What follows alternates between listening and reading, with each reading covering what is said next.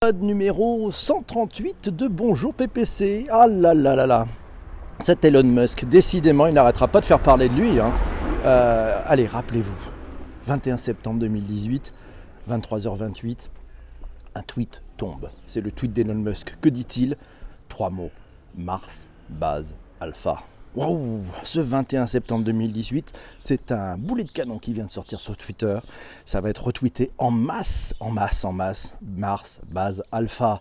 C'était en septembre 2018, un peu plus tôt. Eh ben non, un peu plus tard, le 4 avril 2019, l'allumage a eu lieu à minuit 56 GMT. Waouh C'est sur la nouvelle base de lancement de SpaceX à Boca Chica au Texas. Merci Jean-Manuel pour le retweet. Star Hopper, le prototype du Starship de SpaceX, anciennement BFR. BFR, ça voulait dire Big Fucking Rocket. Yes, a réussi son premier test. Merci Edouard pour le partage. Son premier test statique d'allumage du moteur fusée Raptor. SpaceX, premier test statique flamboyant pour le prototype du Starship. À voir dans futurascience.com. C'est Massio qui nous a trouvé cet article. Disrupter la conquête de l'espace sans jamais avoir auparavant lancé d'engin. Elon Musk n'a peur de rien avec SpaceX. Il prouve que tout est possible quand on le veut. Le phénomène SpaceX, son business model, ses succès, ses échecs aussi, mais sa capacité à se relever, à prendre des parts de marché sur les géants de la conquête spatiale. On en parle aujourd'hui dans Bonjour PPC. Un petit tour sur Wikipédia nous apprend que SpaceX ou Space Exploration Technology Corporation est une entreprise américaine travaillant dans le domaine de l'astronautique et du vol spatial, fondée le 6 mai 2002. Ah ouais, c'était il y a un siècle, une éternité par l'entrepreneur milliardaire Elon Musk. À l'époque, il n'était seulement que millionnaire. Il s'agit de l'un des deux prestataires privés à qui la NASA a confié un contrat de transport de fret vers la station spatiale internationale, vous savez, ISS. Et oui, vous en entendez parler dans le cadre du programme qui s'appelle COTS. La société SpaceX conço- conçoit, construit et commercialise les lanceurs Falcon 9, les moteurs Merlin qui les propulsent ainsi que le vaisseau cargo Dragon et sa version habitée Starship, Falcon Heavy, Falcon 9, où en sont les différents vaisseaux spatiaux de SpaceX? Un article à lire dans numerama.com. Vous avez les liens dans les notes d'épisode. SpaceX nous dit Yves, c'est pas lui qui a largué une voiture dans l'espace, il me semble. Et oui, un beau coup de com, un beau coup de com. Sa voiture, d'ailleurs, c'était une Tesla Roadster qui a été lancée dans les airs. Merci Yves, sur une musique de David Bowie. Et oui, c'est très bien fait. C'était bien joué. SpaceX entre dans l'histoire avec sa toute première fusée recyclée. Massio nous a trouvé cet article dans nationalgeographic.fr. La fusée a pu atterrir sans endommager le navire ou se, sont, ou se renverser et nous en sommes ravis. Et oui, elle a, elle a le bon atterrissage. La capacité de SpaceX, c'est d'envoyer des fusées qui reviennent et qui repartent. Et oui, ça c'est son changement de modèle. Avec, après son lancement à Cap Canaveral, la fusée SpaceX a poussé sa capsule de transport de charge Dragon en direction de l'orbite terrestre basse, puis s'est retournée pour revenir sur son lieu de lancement environ 4 minutes 30 après ce lancement. Et oui, en s'approchant, la fusée s'est redressée, a ralenti, puis a atterri parfaitement. C'est Jean-Marc qui nous dit en 10 ans, les gars qui n'avaient jamais envoyé de fusée ont tout réinventé après échec. Comme quoi, comme quoi, c'est comme Jeff Bezos nous signale Massio. Et oui, Elon rêve de, de- l'espace depuis son enfance, comme Jeff Bezos, effectivement. Les deux milliardaires sont un peu concurrents sur ce marché-là, mais pour l'instant, ben, c'est c'est, euh, Elon Musk qui tient la corde. Bonjour à la team, bonjour à Chris, merci pour ton passage et merci pour ton retweet. Quels sont les enjeux alors c'est un article de 2013, attention c'est un peu vieux, c'est notre ami Jérôme qui nous a trouvé ça. Lancement spatiaux, les quatre concurrents d'Ariane Espace avec Ariane depuis 2011 avec Soyuz et Vega. Ariane Space détenait plus de la moitié du marché des lancements spatiaux à l'époque. Son principal concurrent était jusqu'alors la société américaine ILS qui enchaînait les échecs. Mais l'arrivée de l'américain SpaceX, l'entreprise d'Elon Musk proposant des lancements low cost, est venue perturber cette hégémonie européenne. Un article à retrouver dans l'usine nouvelle qui date un petit peu de 2013. Mais oui, le marché, le modèle économique de SpaceX, la source, c'est Infoguerre. On parlera d'Infoguerre, un joli site bien trouvé euh, par l'ami Jérôme. SpaceX a fait du secteur spatial, un secteur comme un autre, avec du capital investissement et des business models qui se dessinent. C'est ce que l'on nomme le New Space. Vous avez appris quelque chose aujourd'hui, j'en suis sûr, vous le saviez-vous, il y a un nouveau secteur d'activité, ça s'appelle le New Space. Un changement de culture, une rupture radicale et sans précédent qui pousse les grandes agences et les acteurs privés historiques à sortir de l'entre-soi, nous dit et à repenser leur fonctionnement. Dans le sillon de SpaceX, des centaines de startups se lancent dans l'aventure du New Space, car l'accès à l'espace devenant de moins en moins cher, la demande de connectivité ne cessant d'augmenter. Ah, on découvre chaque jour de nouvelles applications de données spatiales. Le marché va exploser. On l'estime à peu près à 350 milliards de dollars en 2018 et à 1100 milliards de dollars en 2040 selon cet article d'Infoguerre. Eva nous signale un article de Challenge. Euh, ça s'appelle SpaceX. Fasciné par l'espace depuis toujours, Elon Musk nourrit un rêve très ambitieux. Euh, ah oui, à coloniser, l'humanité a colonisé Mars. Fin 2015, après plusieurs échecs, le monde assistait pour la première fois à l'atterrissage réussi d'une fusée. SpaceX emploie aujourd'hui plus de 6000 personnes. Même s'il y aura quelques licenciements, environ 10% signale Elon Musk, mais c'est pour rafraîchir un tout petit peu l'entreprise et éviter qu'elle ne s'endorme, dit-il dans un communiqué publié en janvier 2019. SpaceX, pourquoi le succès de Crew Dragon est un coup terrible pour le programme spatial russe? On trouve cet article dans numerama.com. Vous avez tous les liens euh, directs vers ces articles si vous voulez continuer et pouvoir faire. Alors là, on a encore un phénomène de bruitage extraordinaire. Il fait une marche arrière et effectivement, elle est pour nous entièrement. Il repart. Voilà, c'est bon. C'est du direct, c'est du live. On est dans la rue et c'est comme ça que ça se passe. Elon Musk a construit le vaisseau du futur. C'est un vaisseau spatial de 7 places qui est réutilisable. C'est une nouvelle technologie, on voit ça dans cet article de Numérama. En conséquence, ce vaisseau bat le Soyuz sur chaque paramètre, sur chaque indicateur technologique. Il n'a plus qu'à prouver son utilité pour les premiers lancements spatiaux habités et en juillet, il effectuera son premier vol habité. Ouh, à voir, intéressant. La dépendance des astronautes américains, des astronautes américains au Soyuz pour rejoindre ISS devait prendre fin donc cette année. C'est pas mal. Voilà, le vol d'essai. On trouve ce tweet là aussi sur euh, Futura Science, at Futura Science au pluriel. Si vous voulez suivre leur compte Twitter, c'est plutôt intéressant. Enjeu politique économique. Washington n'était pas satisfait de la situation de quasi-monopole dont jouissait jusqu'alors United Launch Alliance, la contre-prise entre Boeing et Lockheed Martin. Et voilà, donc en fait ils ont décidé de faire un appel d'offres et d'ouvrir un marché à nos amis de, euh, ben, de SpaceX. Et voilà. Et ben forcément, puisqu'il y en a un quand même qui coûte beaucoup moins cher, euh, il coûte beaucoup moins cher dans ses envois que les deux autres. Donc en fait, les, les sommes, c'est pas rien, c'est plusieurs centaines de millions de dollars en moins. Hein. Donc il s'agit de comprendre, nous dit Jérôme, que la commande publique a pour fonction d'assumer aux États-Unis, d'assumer de doper et de développer l'innovation privée. Ces lancements institutionnels américains sont facturés plus cher que les vols commerciaux. Ces derniers, ouverts à la concurrence, permettent ensuite à un opérateur comme l'américain SpaceX, soutenu par la NASA, et l'US Air Force de pratiquer des prix ultra compétitifs et de remporter les appels d'offres sur le marché commercial. On va lire dans infoguerre.fr la confrontation économique, domaine, lanceurs spatiaux Conquête de l'espace, comment SpaceX doit sauver l'honneur et le budget de la NASA. C'est Jean-Emmanuel qui nous a trouvé cet article dans bfmtv.com. Le lien direct, vous l'aurez aussi. La NASA paye les Russes 82 millions de dollars par astronaute pour l'aller-retour vers l'ISS. Suite aux tensions diplomatiques, les États-Unis veulent reprendre la main et restaurer leur position dans la course spatiale. Le contrat avec SpaceX, il est de 2,6 milliards de dollars pour 6 vols et tests. Et la navette spatiale américaine aurait coûté 4 milliards par an. Eh oui, intéressant. SpaceX fait gagner de l'argent aux Américains. Et le but c'est d'explorer ou de conquérir l'espace? Le but c'est de conquérir l'espace, Shadia qui nous pose la question. C'est ça qui est intéressant. Va-t-on assister à une certaine forme d'ubérisation du marché, nous dit Chris Ah ben oui, on, nous assistons à une forme d'ubérisation du marché. Un acteur qui n'y connaissait rien, euh, défie les conventions de marché établies, a une idée géniale, a une vision, c'est de conquérir Mars et puis il y va, il lâche rien, on va en parler. Donc tout ça est très très juste, de gros enjeux alors exactement Lydie. Analyse stratégique 2008 très intéressante nous signale Jérôme là encore dans infoguerre.fr. Décidément c'est une bonne source. Bénéficiant d'une position dominante sur le marché des lanceurs spatiaux jusqu'à 2017 et une mobilette nous a aidé à gagner 200 points pour le rôti. Ariane Espace s'est toujours appuyé sur son modèle économique historique. Ce modèle éprouvé efficace jusqu'à l'émergence de SpaceX n'a pas suscité la mise en œuvre d'une démarche cognitive permettant de se recréer et de faire émerger un modèle économique innovant à l'aube de la révolution numérique et des besoins massifs en micro et nano satellites. C'est ça le sujet.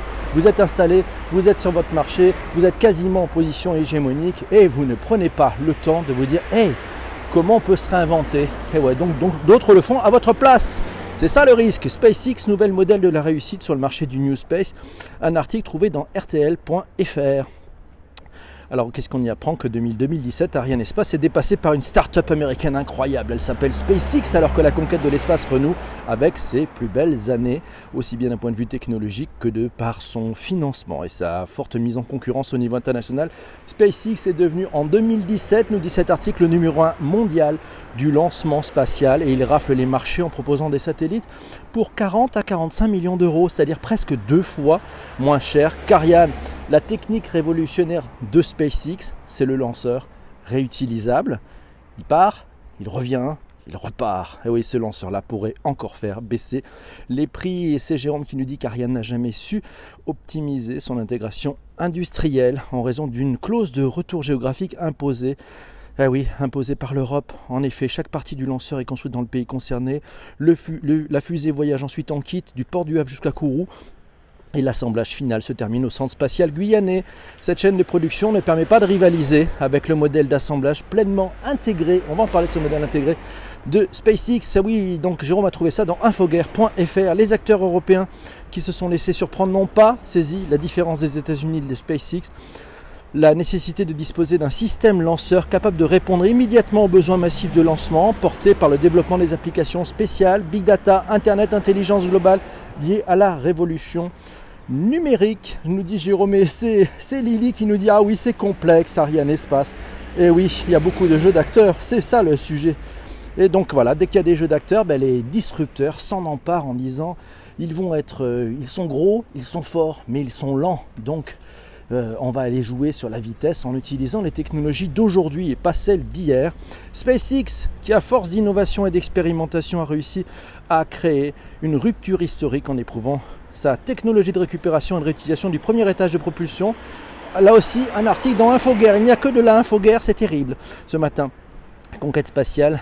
Ah, conquête spatiale, c'est Jean-Emmanuel qui nous a trouvé cet article. SpaceX accuse Ariane Espace de concurrence déloyale.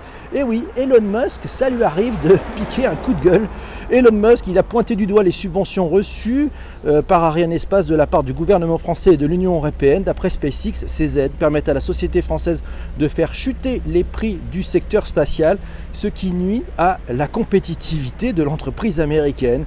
SpaceX demande donc au département du commerce américain de trouver un accord avec l'Europe dans le cadre de négociations commerciales. Rien que ça, il ose tout, il est trop fort. Bonjour.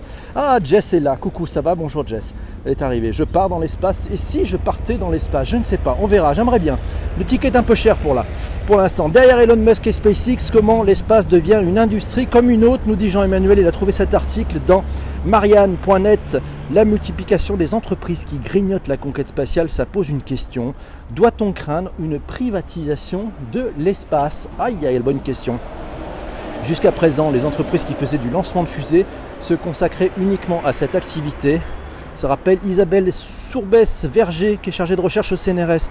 Musk conçoit de son côté son propre programme spatial intégrant du tourisme à l'exploration lunaire. Ouh, ça me rappelle euh, oh, Blade Runner 2048, c'est ça, quelque chose comme ça, non ça, ça fait penser à ça.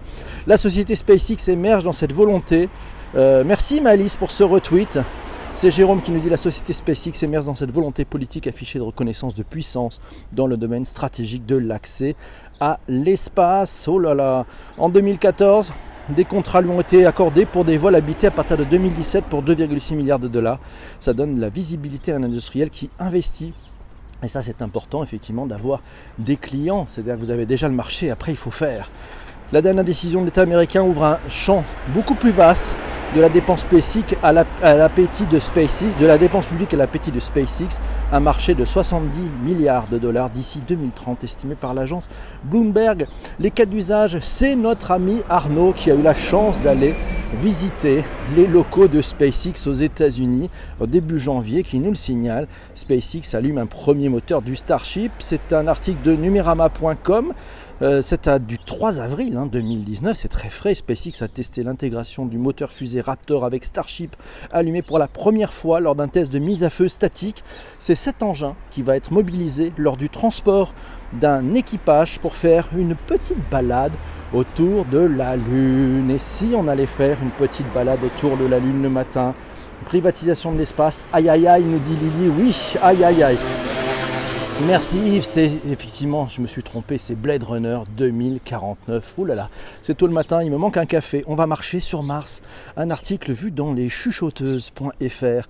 Le premier touriste à, marche, à partir pour un voyage de plaisance sur la Lune, c'est un milliardaire japonais, il s'appelle Iyu Saku Mazawa. Il est amateur d'art et surtout il a vite de nouvelles sensations. Puis il est surtout, il a beaucoup, beaucoup d'argent. La NASA est encore en train euh, on est encore à tenter de faire fonctionner son robot rover. Opportunité ces dernières semaines, tandis qu'Elon Musk entrevoit déjà des fusées, une base, une piste de décollage et d'atterrissage. Et cette base pourrait voir le jour sur la Lune. Waouh, d'ici 10 ans. en 2028, place à notre imaginaire. Et si la vie venait de Mars? Et si la vie pouvait reprendre sur Mars? Waouh Hein, ça, vous pensez à plein de choses, vous aussi. Voilà, là, avec des illustrations, c'est top. C'est Massio qui nous signale un article paru dans nextimpact.com. SpaceX veut conquérir la Terre, la Lune, Mars et le reste du système solaire. Jusqu'où s'arrêtera Elon Musk À lire dans nextimpact.com. Vous avez le lien dans les notes d'épisode sur les principales plateformes de balado-diffusion pour vous qui écoutez ce podcast en replay. Le futur vaisseau habité de SpaceX testé en grandeur nature. Un article vu dans huffingtonpost.fr. Et eh oui, c'est le premier saut, Star Hopper, une version suborbitale du futur cargo spatial de la société américaine, a allumé son réacteur pour la première fois. C'était dans la nuit du 3 au 4 avril, on en parlait tout à l'heure, c'était au Texas.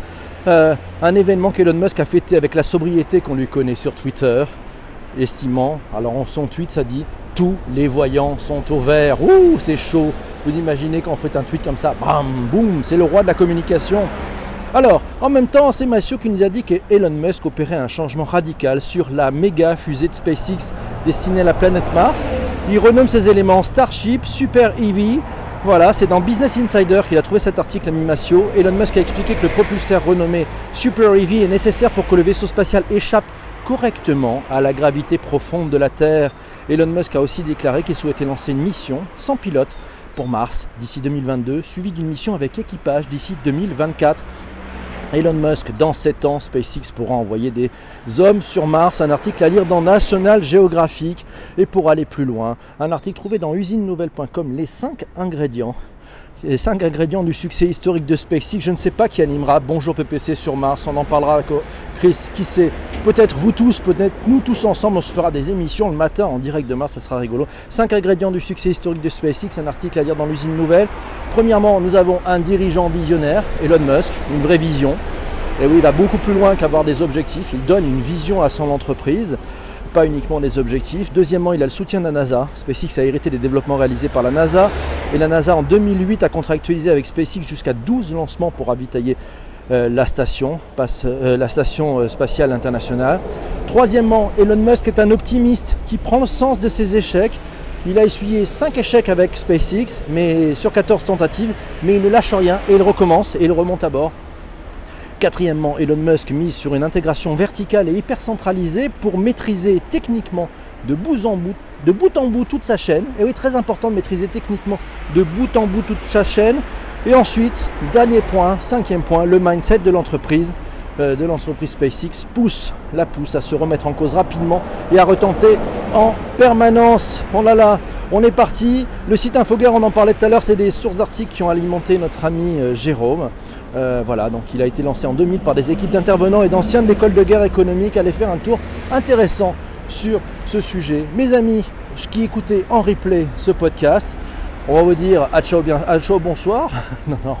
on se retrouvera demain matin pour le nouvel épisode. En attendant, ceux qui sont sur le direct vont avoir le plaisir, le bonheur et la joie de proposer le sujet de demain et puis de faire un rôti. Pour les autres, on se retrouve pour le prochain épisode. À ciao, à bientôt et merci.